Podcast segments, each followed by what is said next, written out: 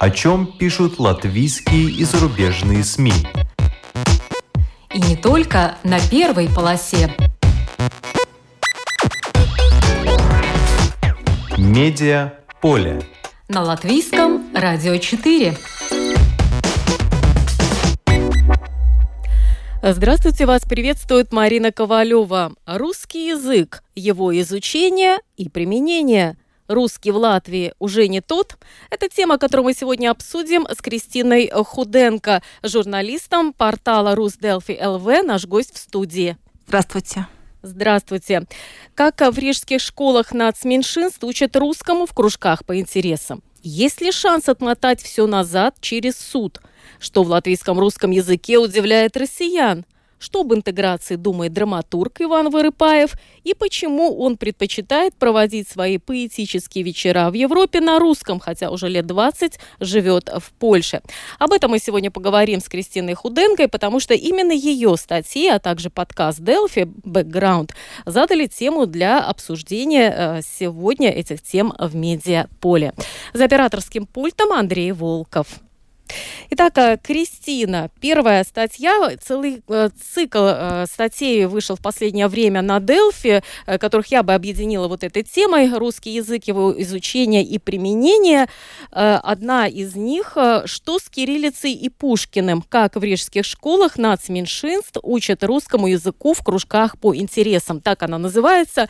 В ней очень много собрано важной информации, которая наверняка интересует тех, тех, э, у кого дети в школу ходят или только собираются пойти. Э, все говорили уже неоднократно об этой реформе, о переводе школ на латышский язык обучения, об изучении русского языка э, в кружках. Вот вы провели фактически целое исследование, опросили директоров ряда школ, опросили родителей, посмотрели, что пишут об этом в социальных сетях. Ну, какие главные выводы вы сделали? Ну и в первую очередь, конечно, мы опросили учителей то есть исходный материал у меня был еще из интервью с директором 34-й школы, который уже пять лет э, переводит один из потоков на латышский язык, и у них есть опыт вот этого вот преподавания русского по интересам. И она сразу отметила еще тогда, что интерес э, такой мозаичный, скажем так. Не все родители и не все дети готовы его изучать по интересам. Во-первых, не у всех есть интерес. Во-вторых, э, не у всех есть время, потому что вот эти кружки, они обычно или нулевым уроком идут, или после всех уроков. А поскольку ребенок и так э, получает повышенную нагрузку при переходе на латышский язык, особенно в старших классах, э, ну, у него просто даже сил не хватает зачастую, чтобы вот э, изучать. А когда он знает, что это не обязательно, то, в общем-то, не обязательное в первую очередь и отпадает. А что говорят учителя и э, что говорят родители э, по поводу того, что если человек изучает русский в кружке, значит оценки ставить не надо. Это больше мотивирует или демотивирует изучать э, родной для многих язык? Опять же, для разных детей это по-разному действует. Но, конечно, здесь очень многое зависит от мастерства учителя. Он фактически должен разработать какой-то entertainment, скажем, английским словом. То есть он должен развлекать, э, привлекать, как-то затягивать учеников. Э, из своего опыта учителя рассказывали, что некоторые родители были настолько заинтересованы, что они предлагали даже какие-то выделить средства, чтобы развернуть какой-то Э, конкурс э, э, такой глобальный за время всего года учебы, чтобы дети как-то вот каким-то образом соревновались между собой, а победителям призы. Тогда это их как-то больше заводит. Но в целом, конечно, когда оценки нет и обязательности нет, это очень непросто.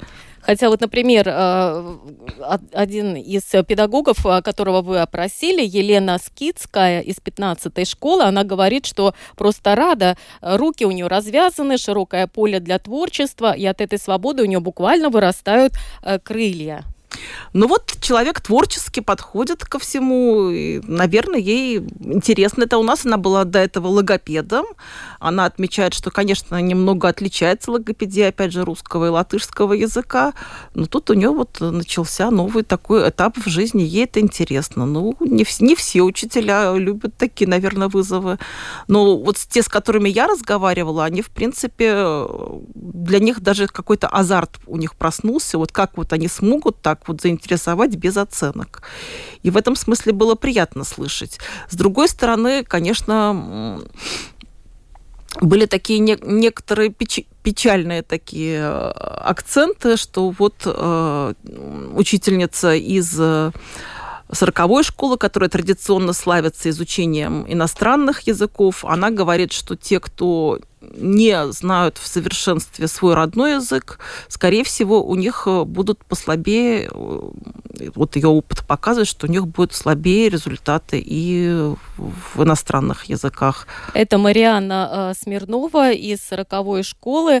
Я ее процитирую. Я еще не встречала ученика, у которого есть успехи в английском, немецком или государственном без богатой базы родного языка, домашнего.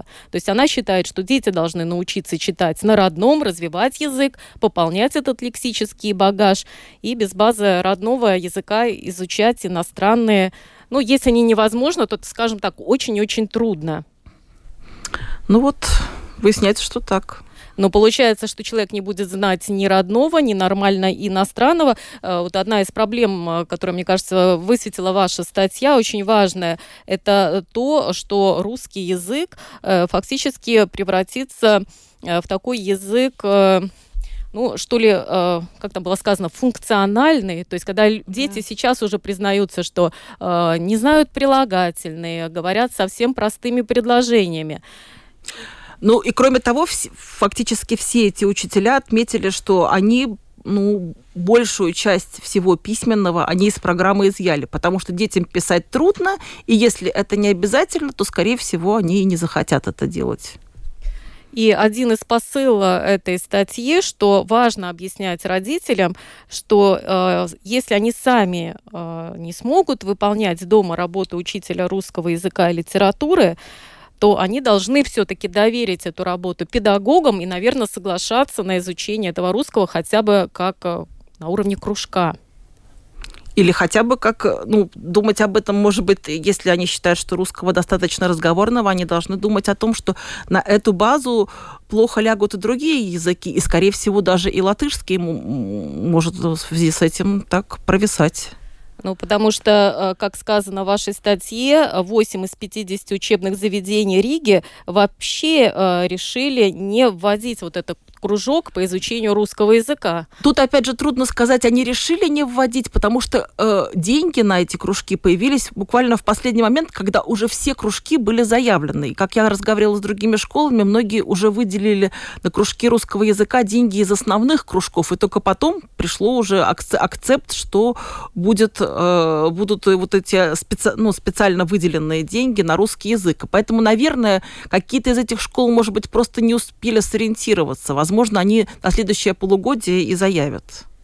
А, да, а, а возможно, некоторые и родители просто не подали эти заявления вовремя а, или решили, что сами будут дома обучать. Но опять же, вот то, что педагоги предупреждают, что да, наверное, читать и писать научат. Но грамотные, сложно сочиненные предложения станут редкостью, и грамотный стилистический и синтаксический родной язык э, будет далеко не у всех и дети язык будут знать на уровне пользователя. Вот это, мне кажется, одна из самых э, больших проблем, э, которую высвечивает ваша статья. Ну вот, к сожалению, так. Ну, рецепт тут один, как-то завлечь детей в чтение. Если они будут читать и видеть сложно сочиненные предложения, наверное, они сами смогут что-то сложно сочинять. И сейчас мне э, на ум пришел совет одного из Габсбургов, как он э, воспитывает э, своих детей, чтобы развивать их речь, потому что, ну, в быту все знают разговоры. Ты сделал уроки, руки помыл, садись за стол, вот себе Э, там, курица, вот тебе котлеты и все. И чтобы разнообразить язык, он э, предлагает родителям рассылать там по WhatsApp, например, своим детям э, какие-то статьи или сводить их в кино и уже за ужином э, просто обсуждать, обсуждать, используя богатый там язык, разные прилагательные, синонимы, сравнения, просто задавать тогда уже тему для обсуждения во время ваших там встреч за общим столом или дома в гостиной. Ну, только такой, наверное, выход можно найти. Ну, а что по поводу э, педагогов? Э, ведь э, реформа зарплат педагогов, за которую так бились, э, имеет негативный, как оказалось, эффект относительно этих кружков. Да, вот как ни странно, я с удивлением обнаружила, что учителей русского языка не хватает, хотя мне казалось, что в связи с тем, что первые, четвертые, седьмые классы перевели полностью на латышский с 50% русского языка, э, я думала, что какие-то учителя останутся ну, без работы. А оказалось, что многие, во-первых, перепрофилировались, а, а у тех, которые остались э, в связи с этой вот реформой, контактных часов у всех учителей стало меньше, и как бы они перераспределились распределились, и получилось, что даже не хватает учителей. Да, то есть больше 40 часов э, трудиться в неделю сейчас нельзя. Если полная основная нагрузка 36 контактных часов, то получается, что на кружок остается не больше одного кружка по интересам три раза в неделю. Зарплата небольшая, и доплатить за кружки тоже не могут. Да, к сожалению, вот так много. Ну, там еще много разных нюансов э, в этой статье, э, много проблем. Посмотрим, что будет дальше. Напомню, что эта статья опубликована на портале Delphi и называется «Что с кириллицей и Пушкиным? Как в рижских школах нацменьшинств учат русскому языку в кружках по интересам». Пока получается, что где-то учат э, строго, так как положено, используя для этого разработанную программу «Скола 2030». Кто-то просто пошел фольклор, ударился вместо изучения русского языка, но остальные в игровой форме до детей пытаются донести какие-то базовые знания русского языка, но страдает больше всего письмо. Правильно? Да, да. Особенно, конечно, вот э, у первоклашек, которым надо еще поставить руку, научить их. Но, с другой стороны, эти первоклашки все-таки более обязательные. Они Тогда второй вопрос и ваша еще одна статья, которая э, была опубликована на портале совсем недавно, 16 ноября, перед праздниками. Возможно, кто-то ее и не заметил. Э, речь идет о решении Европейского суда по правам человека, касается иска о по преподавании э, о школьной реформе, но еще времен Шадурскиса. Только вот сейчас было принято решение. Э, и сейчас вопрос к вам. Есть ли шанс отмотать все это назад и все-таки вернуть обучение хотя бы частично на русском языке в школе нацменьшинств? Ну вот это недавнее решение от 16 ноября, это было по частным школам. В сентябре было по публичным школам. Э, Европейский суд э, не обнаружил дискриминации, и если по публичным школам он сказал, что дети могут посещать частные школы, то по частным школам сказали, что родители могут организовывать воскресные школы, если они хотят. Э, и по другим каким-то параметрам тоже не обнаружили дискриминации, но, но надо обратить внимание, что речь идет именно о вот этой реформе 2018 года, когда в основной школе все-таки билингвальное образование сохранялось, и уж в первых классах точно де- дети на обязательной основе обучались и кириллице, там, и письму, и чтению. Э, сейчас все-таки родители намерены по новой подать дополнительные свои иски и в Конституционный суд, потому что уже речь идет о том, что вот э, вообще возможностей э, как-то вот в обязательном порядке это делать немного. Как я разговаривала с автором этого иска, он говорил, что о том, что если эта программа не обязательная, а у нас в стране э, основная школа, она обязательна, то в случае каких-то чрезвычайных ситуаций кружки это первое, что будет отменяться, и тогда дети останутся без них. Да, э, податель иска – это юрист э, Тенгиз Джибути. Кого интересуют все нюансы, могут э, прочитать статью об этом юридическом вопросе, об этих исках. Но главный вывод, что Европейский суд по правам человека счел, что государству латвийскому удалось доказать необходимость и оправданность языковой реформы.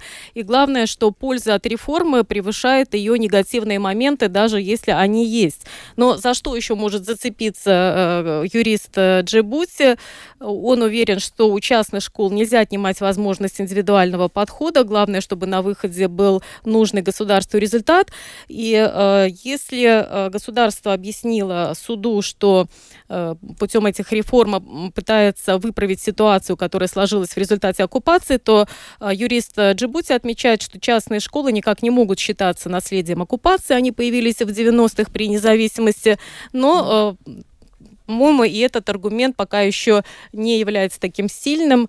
Но в любом случае посмотрим, посмотрим. чем э, закончится этот процесс. Во всяком случае, есть еще люди, которые пытаются отмотать хоть что-то назад. Хотя, конечно, шансов мало.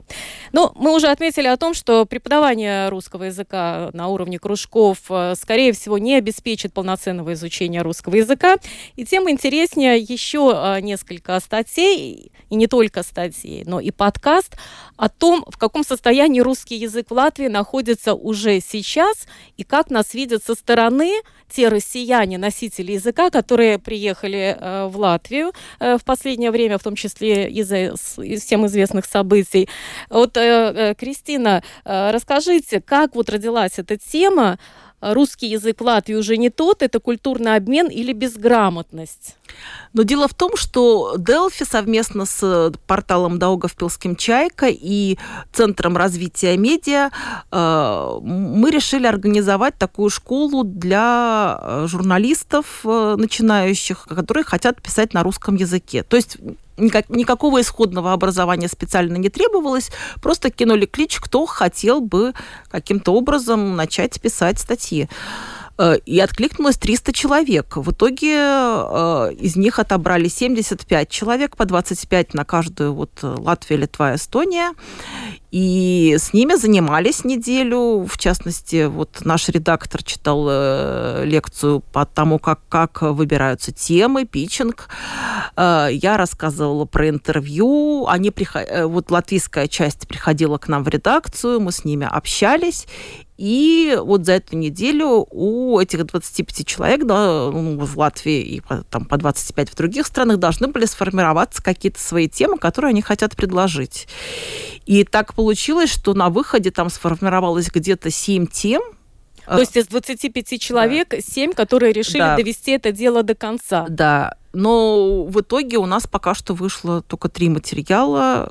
Нет, два, а и третий так еще в полу недоделанном состоянии, хотя уже сроки вышли. Но все оказалось не так просто, как вот так. А вы курируете всех, э, всех э, трех э, журналистов начинающих? Ну, мы так хором, можно сказать, работаем. Ну, с, с, вот с девушкой, это Екатериной Бергой, которая писала статью о ситуации с русским языком.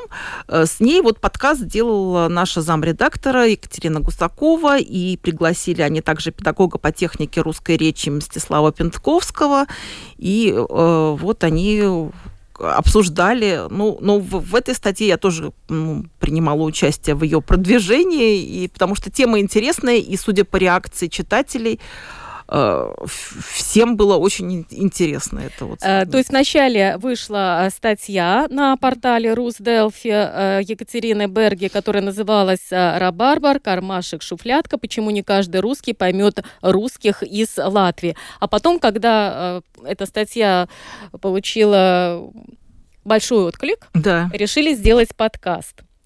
Ну что ж, я кое-какие фрагменты из этого подкаста вырезала, чтобы наши э, слушатели могли понять, о чем идет речь. Кстати, подкаст Background Delphi это бесплатный продукт. Можете да. послушать э, целиком, там, по-моему, минут 50, если не ошибаюсь. Но э, давайте вначале э, послушаем фрагмент, э, в котором а, Екатерина Берга, там также есть и театральный режиссер, педагог по технике речи Мстислав а, Пенковский, а, рассказывают о том, что им показалось в нашем русском, ну, необычным.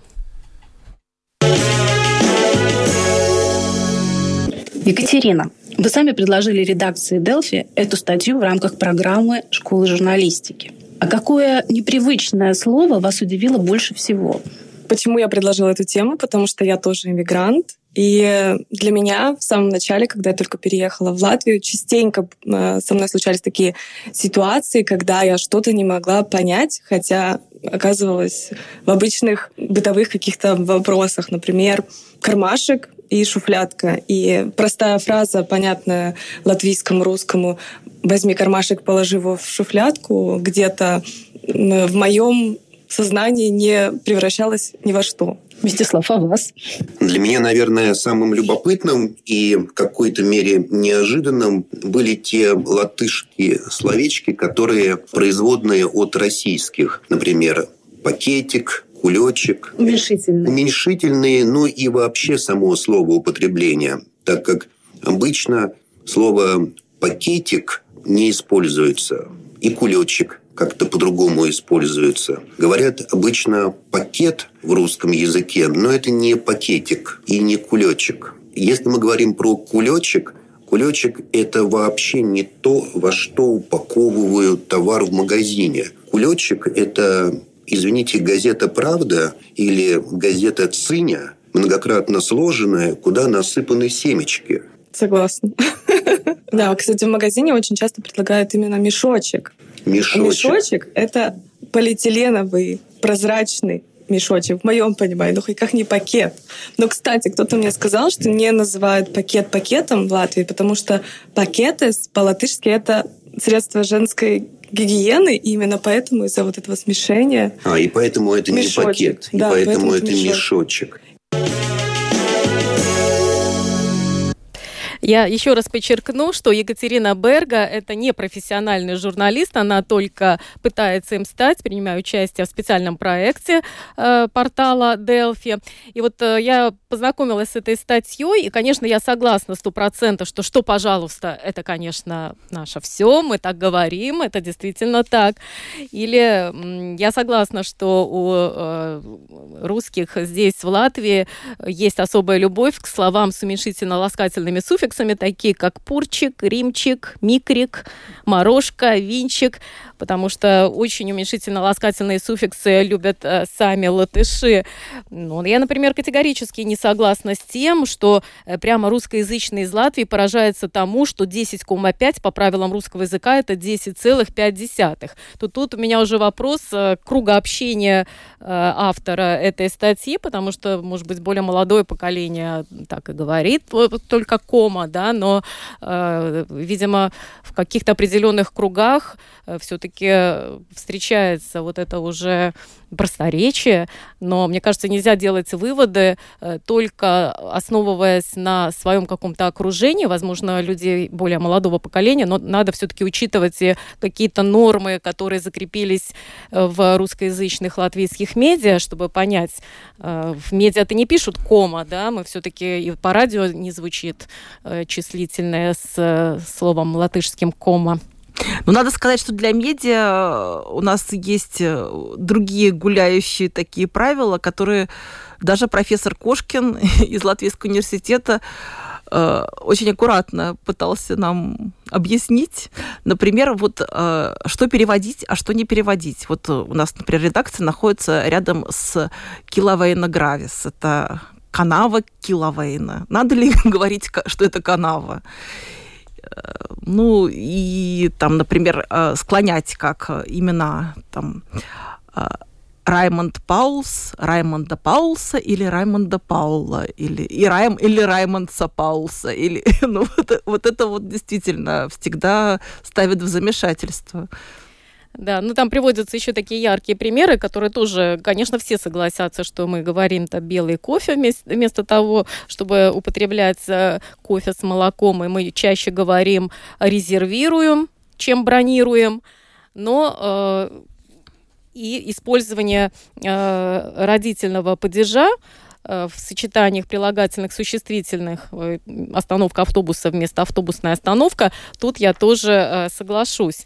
Но что хорошо в этом подкасте «Бэкграунд», который касается именно русского языка, участники этого подкаста, как сама Екатерина Берга, так и Мстислав Пенковский, они все-таки указывают на то, что и сами носители русского языка в определенных регионах России Э, тоже используют э, многие слова а, неправильно или не так, как это принято э, в литературной норме. Давайте послушаем несколько примеров. Вообще-то а, появление в языке, в Латвии, в русском языке слова «помыться» – это уже огромное достижение. Вы, наверное, обратили внимание, в, если мы говорим про Россию, особенно если мы говорим про южные регионы, то люди как-то избегают купаются. слова «помыться», они все купаются. Угу, угу. В действительности, по большому счету, никого не хочется обидеть, но ведь надо говорить на эту тему. Это да. жуткое просторечие. Южане, они говорят, что помыться – это, э, ну, лицо умыть, да, там руки. А если ты в ванной, то тогда ты купаться. Катит ханжество называется.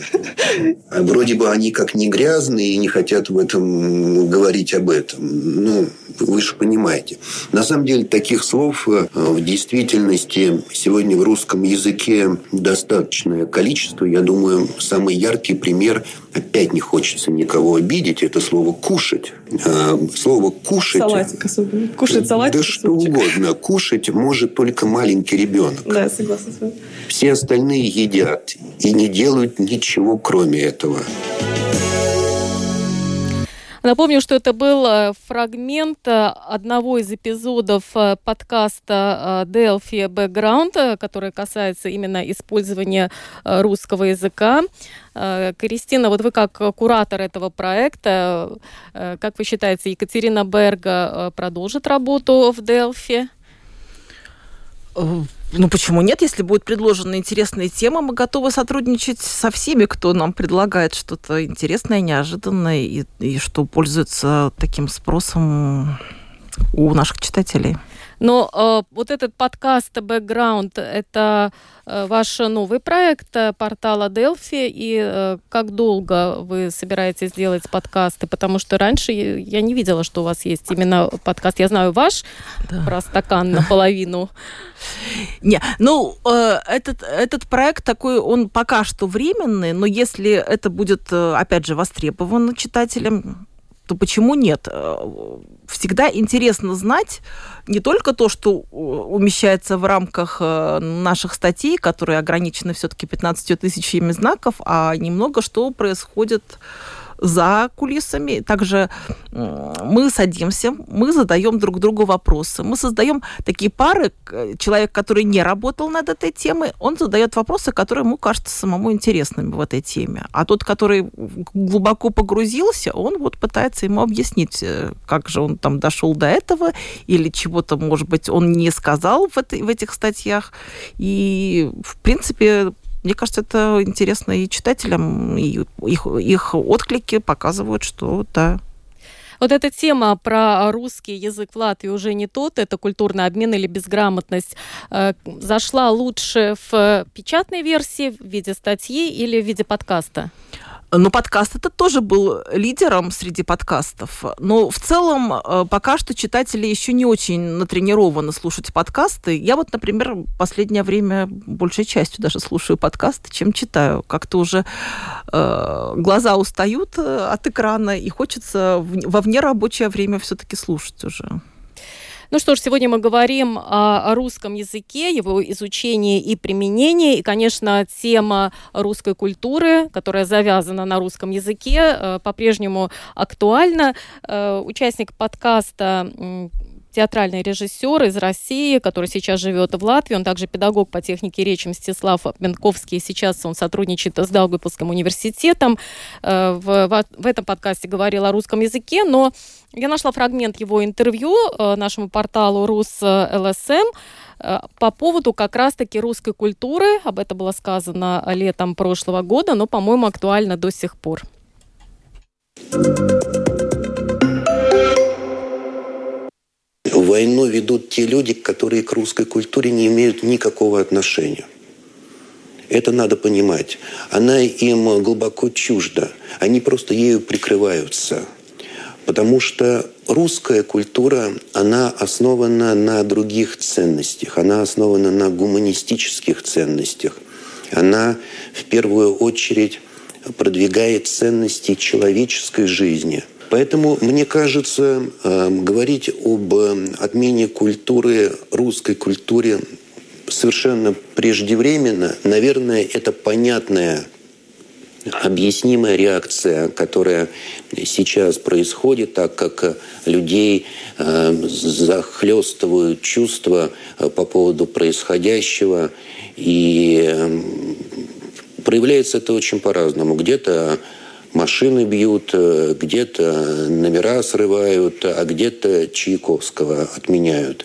В зависимости от э, тех э, поведенческих моделей, которые свойственны человеку, наверное, у него и происходит вот такое эмоциональное реагирование. Я очень надеюсь, что все-таки это не состоится, потому что эм, зачем в ответ на войну отменять русскую культуру, которая в действительности противостоит войне.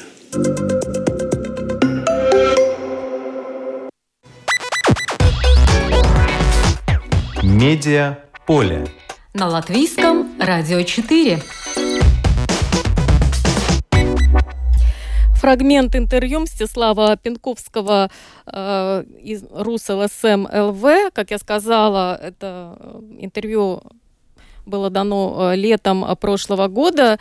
И, к счастью, мы видим, что в программе Декабрьской и Чайковский есть щелкунчиком а, на сцене нашей Латвийской национального оперы и балета. Э, к счастью, мы видим, что есть постановки на русском, и приезжают к нам и э, российские деятели культуры, которые сейчас уже в России не живут.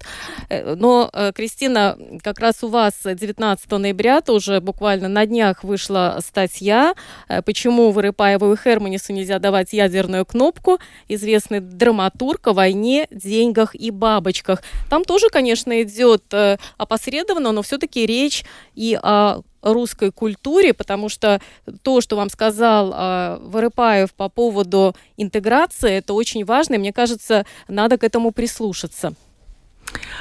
Э, ну, надо сказать, что у, у Вырыпаева такие две э, в какой-то мере взаимоисключающие, кажется, позиции, но они у него прекрасно уживаются. То есть, с одной стороны, он считает, что вот эти националистические какие-то пугалки, они маргинальные на самом деле, и они не подходят к каким-то э, мыслителям, э, большим художникам, э, вообще даже не к лицу. И в связи с этим вот э, был у него довольно горячий разговор с Алвисом Херманисом, когда тот в начале войны довольно активно делал выводы как-то про всех русских, вот он писал, и чем он довольно расстраивал. Но потом они достаточно полюбовно это все закончили, и в связи с этим вот он э, насчет ядерной кнопки высказался. С другой стороны, э, Иван считает, что настало время для какой-то такой большой реформы в, в постсоветских странах э, вообще культурной, чтобы в основе культуры была ее коммерциализация.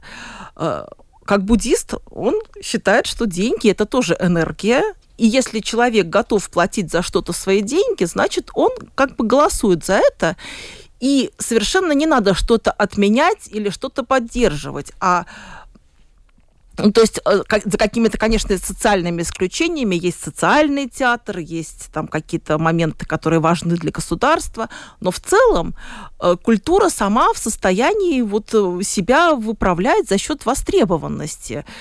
И, и тогда вот в, этом, в этой организации культуры по-новому, он основывается сам эту организацию на такой бирюзовой структуре, разработанной в Америке, что сам вы, выправится сам спрос и предложение. Если люди почувствуют, что в какой-то момент они э, не готовы воспринимать русскую культуру, или она им надоела, или она сейчас не к месту, они сами просто не будут голосовать за нее деньгами. Ну вот такое, такое у него представление. Да, и что мне кажется еще э, важно, он отметил, э, что э, на его взгляд большая ошибка возводить искусство в ранг какого-то спасителя и своего рода религию, потому что немецкая культура не спасла от Аушвица. То есть э, человек становится лучше не от внешнего влияния, а от того, что его внутренний процесс развития встречается с внешним предложением, которое он готов принять. То есть вы не можете навязать духовную помощь тому, у кого нет в ней потребности. Э, я это к тому, что, наверное, не надо слишком большую долю вины перелагать на э, русскую культуру. Но я, конечно, не говорю о таких исполнителях, как шаман, который подпевает какому-то да. определенному режиму, да, но в целом, если мы говорим о классической э, русской культуре, но э, то, что он потихонечку уходит там из социальных сетей, старается там не заморачиваться, у него есть на этот э, счет э, свое мнение, что там слишком маргинальный тон пошел. Если вас интересует конфликт с Херманисом, это все в статье Кристины Худенко на портале Delphi от 19 ноября.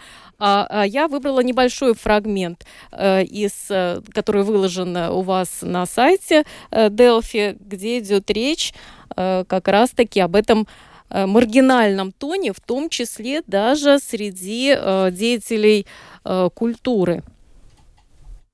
Маргинальность, она никогда не доводит до ну, она не к лицу как бы художнику большому. Даже если ты как-то считаешь, хочешь выразить свое мнение, ну, оно, когда скатываешься до каких-то националистических страхов или там чего-то, то ты, ну, автоматически становишься маргинальным. Я не знаю, по каким причинам, потому что я же не знаю, люди же устают там на работе или может быть, пьют алкоголь. И вообще у меня есть такая версия, что вот, знаете, во время этой войны, пока она идет, э, извините, что я говорю с улыбкой, я просто хочу сказать смешную такую траги, смешную вещь все-таки было, знаете, очень много постов, не буду называть фамилии, которые, после которых у людей увольняли из театров, выгоняли из стран и рушились карьеры. Вот у меня есть версия, что эти посты были написаны после бокала или другого вина. Вот э, просто стопроцентно, что человек выпивает один бокал вина красного, он не думает, что он пьяный, он действительно еще не пьяный, или два, и потом он решает, э, что обязательно должен высказаться, потому что мир ждет сейчас его высказываний. Пей вина Гертруда, как сказал бы классик. А может быть, наоборот. Я когда это прочитала и услышала, подумала, что наоборот. Может быть, каждому россиянину налить по бокалу красного вина. Чтобы что? Чтобы они высказали свое отношение, наконец, и э, ну. всем было бы ясно, сколько человек поддерживает, сколько не поддерживает, и, может быть, это как-то бы сдвинуло э, процессы ну... в сторону демократизации общества. Но э, по поводу интеграции все-таки тоже важная часть в этом интервью, что вот он считает, что одна из главных потребностей это развитие коммуникации разных культур, народностей и взглядов. Там есть, наверное, острый момент, который не всем бы понравился нашим латвийским политикам, где он говорит, ну, дал понять, что национальные государства как таковые долго не смогут существовать в своих жестких рамках, поэтому надо договариваться людям разных э, культур, разных народностей. Да, но при этом он считает, что все-таки они должны сперва сформироваться, эти государства или какие-то общности, а потом это неизбежно, что им надо все-таки между собой как-то налаживать общий язык и какие-то искать точки соприкосновений, учиться общаться. И от всех беженцев, которых может хлынуть очень много в связи с, там, с теми даже климатическими изменениями, мы не отгородимся, поэтому надо учиться как-то с ними взаимодействовать. А, сам э, Иван Вырыпаев, мы его воспринимаем как российского деятеля культуры, хотя он там лет 20 уже живет в Польше, и у него очень много что было завязано на Украине. У него э, до войны 35 театров играли его пьесы, были у него в Киеве там студенты, сейчас у него своя, как я понимаю, творческая такая лаборатория, связанная с интеграцией непосредственно в Польше. Но он э, приезжает к нам, и как раз э, завтра, 22 ноября, э, будет его поэтический вечер «Мир красивых бабочек». То есть при этом он свободно владеет польским, но свое творчество представляет на русском языке. Вот я вам предлагаю послушать фрагмент, э, который Иван Вырыпаев дал порталу РусЛСМЛВ в программе ТЧК, где он объясняет, почему именно русский. Это цикл поэзии, который уже вообще-то мы читаем, в разных странах мира, ну там, где можно читать на языке, потому что это такие произведения, которые были созданы на русском языке, и мы много раз пробовали перевести на другие языки, но, к сожалению, стихи настолько сложной поэтической формы, что они не переводятся просто адекватно. Мы делали и на польский перевод, и на английский, но пока что, к сожалению, мы не можем это перевести. Это слишком поэтический слой, он теряет свою красоту. Поэтому мы э, можем его играть на русском и зрителей, которые э, хорошо понимают русский язык. Надо сказать, что, что я вот искренне удивилась и восхитилась даже нашей публикой. Э, я думала, что целый Splendid Palace на стихи собрать довольно трудно. А тут я смотрю, что вот уже осталось буквально немного билетов. Причем не будем говорить, но цена э, этих билетов такова, что за эти деньги э, при желании можно посетить Венскую оперу. Это еще одна, э, может быть, тема для исследования цены на русскую культуру здесь, в Латвии, в последнее время. Да, но эти все деньги идут вот на развитие вот этого проекта, вот этой лаборатории Вырыпаева и помощь вот там беженцам, находить вот этот общий язык, в общем-то, на святое дело, можно сказать. Да, потому что я поняла, помещение дорогое, угу. проектов много, он там трудоустраивает тех же украинских беженцев, так, чтобы они не только мыли где-то посуду в кафе и ресторанах, а чтобы занимались своей основной творческой э, профессией, что очень важно и почетно. Но ваше интервью э, с Иваном Вырыпаевым, которое опубликовано 19 ноября, э, заканчивается на таком важном посыле, который я хотела бы, чтобы вы нам э, здесь озвучивали. Вопрос вот, звучал как? Вопрос звучал так, что вот в связи с тем, что вот мы, ну, у него проект называется «Мир красивых бабочек», а бабочка, она очень красивая, но она очень недолговечная. И я спросила у Ивана, а вот зная то, что мы тоже вот в любой момент можем покинуть этот мир, что надо успеть точно? И он сказал, что надо успеть любить. Это, это, это вот самое главное, ради чего стоит жить. Самое главное – это любовь. Всем любви. Спасибо. Это была Кристина Худенко, журналист портала Русделфи ЛВ.